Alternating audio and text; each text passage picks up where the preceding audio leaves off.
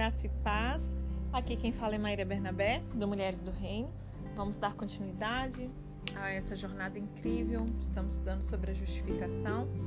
Hoje vamos estudar o capítulo 9, que vai trazer justamente sobre as consequências da justificação. Estamos estudando o livro Sem Medo de Deus, do pastor Drummond Lacerda e de Braulio Brandão. Como é que esse presente da justiça mudou o nosso relacionamento com Deus. Vamos lá? O véu e o jardim. Uau, eu espero que é, a minha oração mesmo, né? Eu não espero, tenho convicção e eu oro para que os olhos do entendimento de vocês sejam iluminados, que essas consequências da justificação elas sejam visíveis na minha na sua vida, amém? Muitas vezes você leu essa cena. Talvez você já até viu sendo encenada no cinema, por exemplo. Mas agora eu quero te convidar, convidar a sua mente a se imaginar mais perto das, dessa cena que eu vou descrever. Os céus está em trevas. À medida que eu for lendo, você vai identificar do que, que eu estou falando. Os céus está em trevas. Mulheres choram. O sangue escorre. Uns zombam, outros lamentam. Diante de você estão dois ladrões e um homem inocente. Eu quero que você se permita, eu até te aconselho a fechar os olhos enquanto você me ouve e se imagine nessa cena. A sua cruz é diferente. A cruz desse homem inocente, nela está escrito que ele é o rei. Um rei pendurado em um instrumento de tortura. A sua coroa não era de ouro, era de espinhos. Não há sobre os seus ombros o manto real, a sua nudez está exposta. Eles eram pendurados na cruz nu. Não há sobre os seus ombros esse manto escondendo sua nudez. Em suas mãos não tem um cetro, tem pregos bem cravados. E não eram preguinhos pequenos, não. O único tapete vermelho que ele tem sobre os seus pés é o próprio sangue, que insiste em escorrer. E diante dessa cena, preste atenção Lembra que você está estimulando a sua mente a se colocar nessa cena. Preste atenção aos sons que você pode, que você pode ouvir. Vá além do choro daqueles que te rodeiam, da zombaria dos soldados, da conversa dos ladrões que o circundam. Ouça a voz do rei, que da conversa dos ladrões que o circundam ali, né? rei é, que sofre, porque os seus últimos brados liberam um som que jamais tinha sido ouvido um som que mudará a sua história. Você consegue ouvir? Tem um som de pano se rasgando, semelhante ao de alguém que rasga suas roupas. O som dos panos se rasgando é um dos sons mais importantes da história do universo. Esse som está vindo lá do interior do templo, no alto da cortina onde mãos humanas não alcançam mas a mão invisível de Deus vem rasgando de cima para baixo. O véu que há milênios impedia os seres humanos de se aproximar. Quando nesse momento, quando a ira de Deus caiu sobre Cristo por causa do meu e do seu pecado, ele cumpriu a justiça. Pois, como nós já vimos, o homem deveria morrer pelo seu erro. Só que Jesus ele toma o lugar do homem. E quando isso acontece, você já sabe, o véu é rasgado. Só que eu não quero que isso seja mais um conhecimento como foi até hoje. Esse conhecimento precisa nos transformar, porque isso é uma realidade. Esse acesso ao lugar mais íntimo de relacionamento com Deus é liberado. Eu e você não podemos mais negligenciar esse livre acesso. Não mais para um sumo sacerdote uma vez por ano, mas agora para todo cristão que foi justificado pelo sangue de Jesus. Esse é um dos feitos da justificação. Tem um outro ponto que eu quero abordar, que é o paz com Deus. Vamos ver o que Romanos 5, no verso 1 nos diz?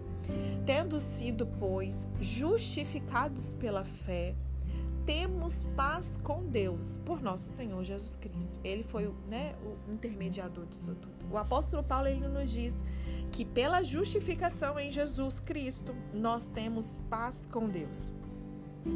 Se temos paz hoje, né, para ele afirmar que agora temos paz com Deus, é porque um dia nós estivemos em guerra. A gente já falou isso aqui bem no início do estudo, né?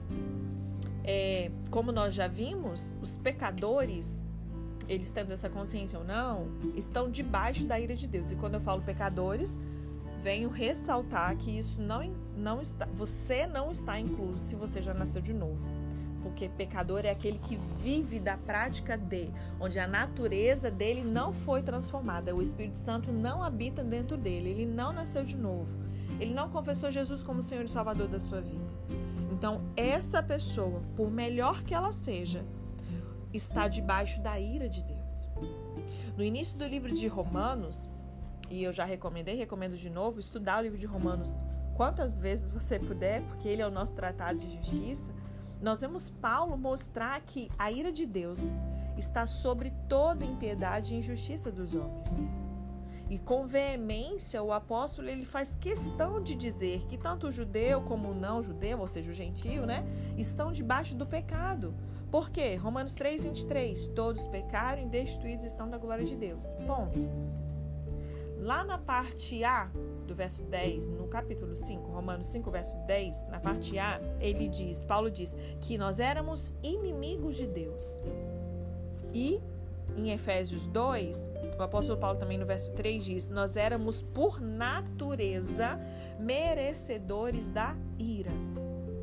Então, o próprio Jesus também, lá em João 3, no verso 36, ele declarou: Quem crê no Filho tem a vida eterna. Já quem rejeita o filho não verá a vida, mas a ira de Deus permanece sobre ele. A condição do homem pecador é a de um inimigo que está em guerra com Deus através dessa sua natureza, do seu comportamento. Ele merece a ira e a destruição. A sua relação com Deus não é de intimidade, mas é de distanciamento. Só que nós precisamos nos lembrar que essa era no era era a nossa condição antes de eu e você sermos justificados pelo sangue de Jesus.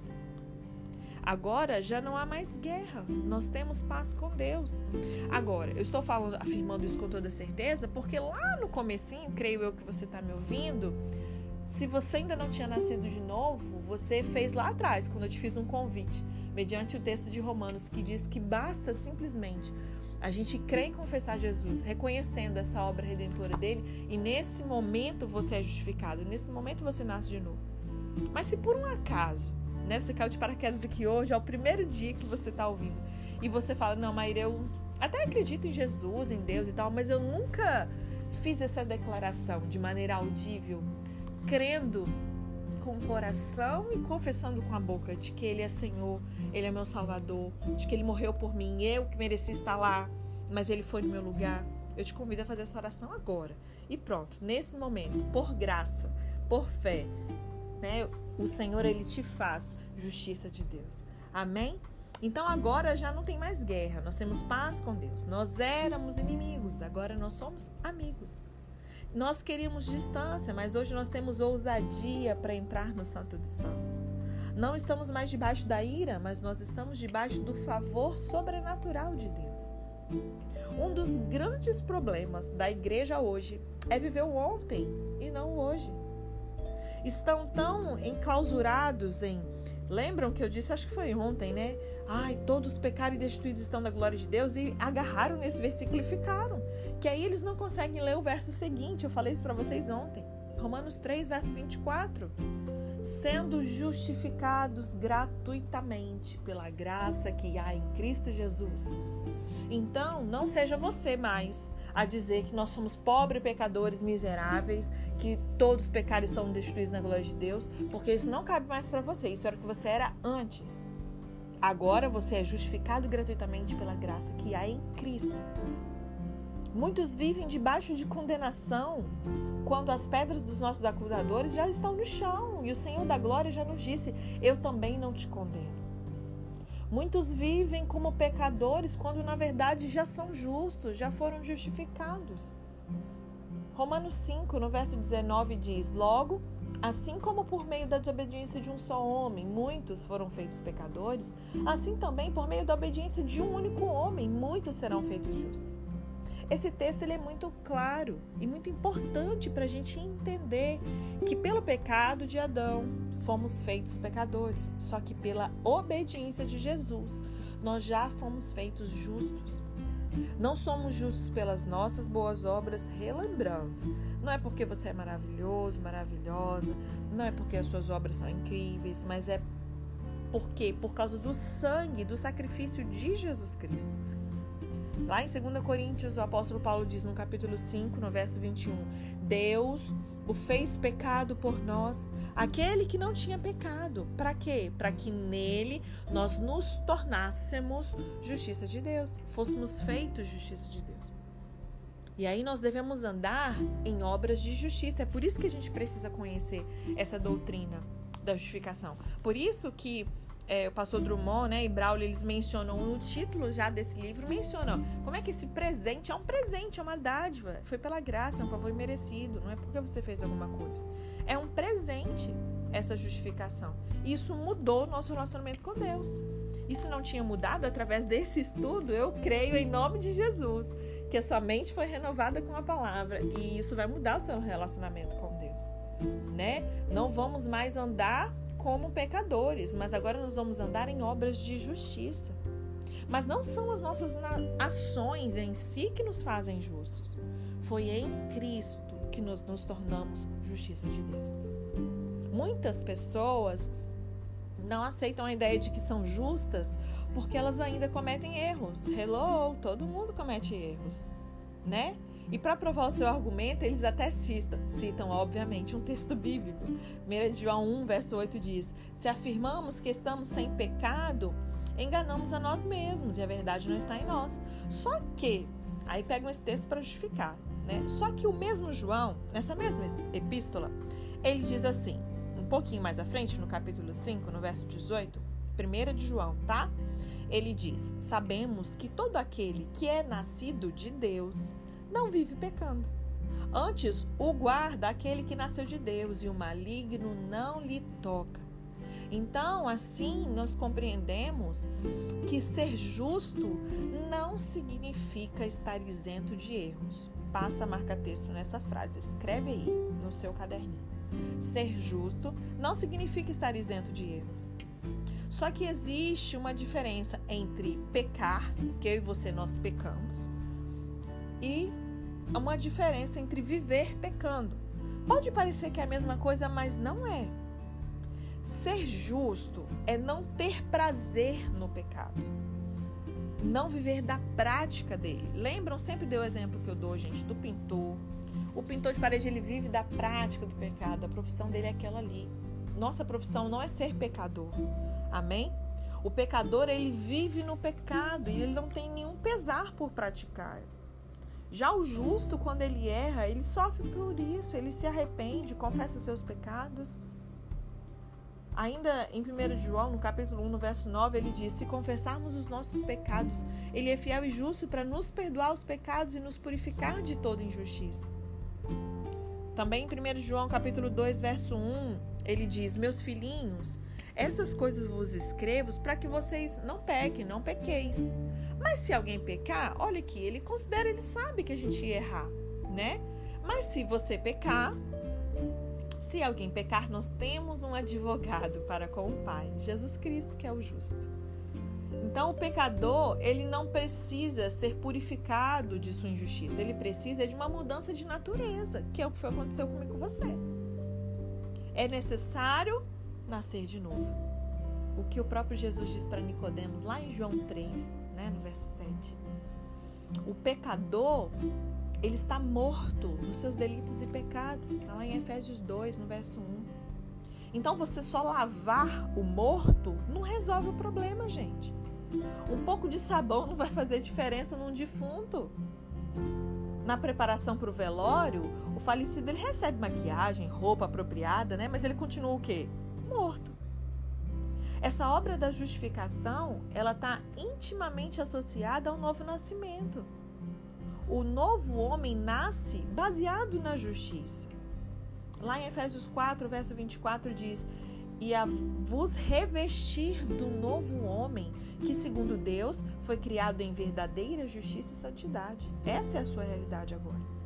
Deus deu a vida, deu vida a cada um de nós e fez o nosso espírito nascer justificado, não condenado. Alguns dizem por aí que Deus nos justificou, mas que nós ainda somos pecadores. Bom, a Bíblia não fala isso. Eles falam que através de Cristo nós somos apenas declarados justos. Deus nos trata como justos e nos declara justificados. Só que a gente continua como pecador. O problema é que quando Deus disse haja luz, houve luz.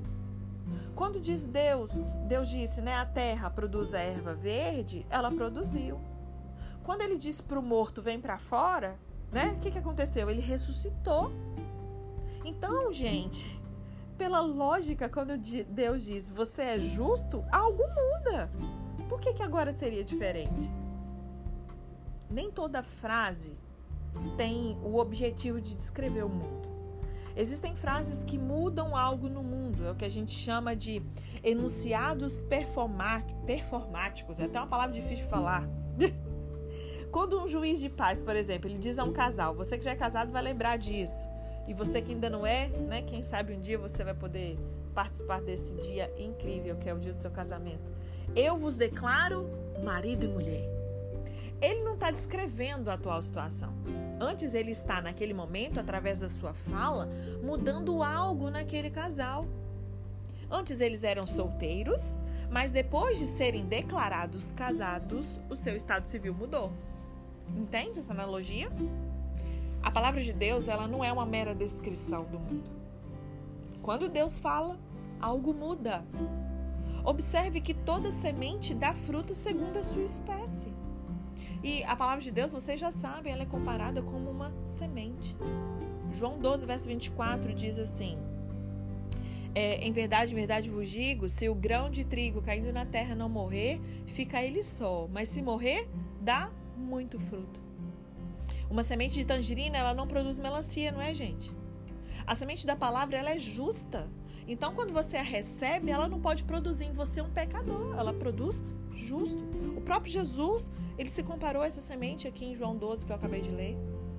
Então, assim como o grão de trigo produz outros idênticos a ele, a gente precisa entender o que aconteceu.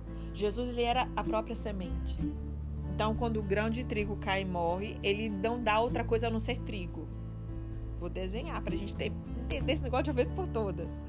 Né? Então, quando Jesus morre e ele é justo, ele fez brotar outros justos como ele. Ele não tem como produzir se nós somos nascidos de Deus, como que Deus gera algo impuro? A própria natureza da semente divina nos chama a andar pela fé. O pecador ele não precisa de fé na palavra para ele andar no pecado, né? Só que além de nós recebermos a justiça pela fé, uma vez justos, nós somos convocados a andar pela fé. Romanos 1,17 diz: O justo viverá pela fé. Nós temos mais outros três textos que falam a mesma coisa: que o justo, então quando falou o justo, está falando de você e de mim, viverá pela fé. O texto não fala que o pecador viverá pela fé.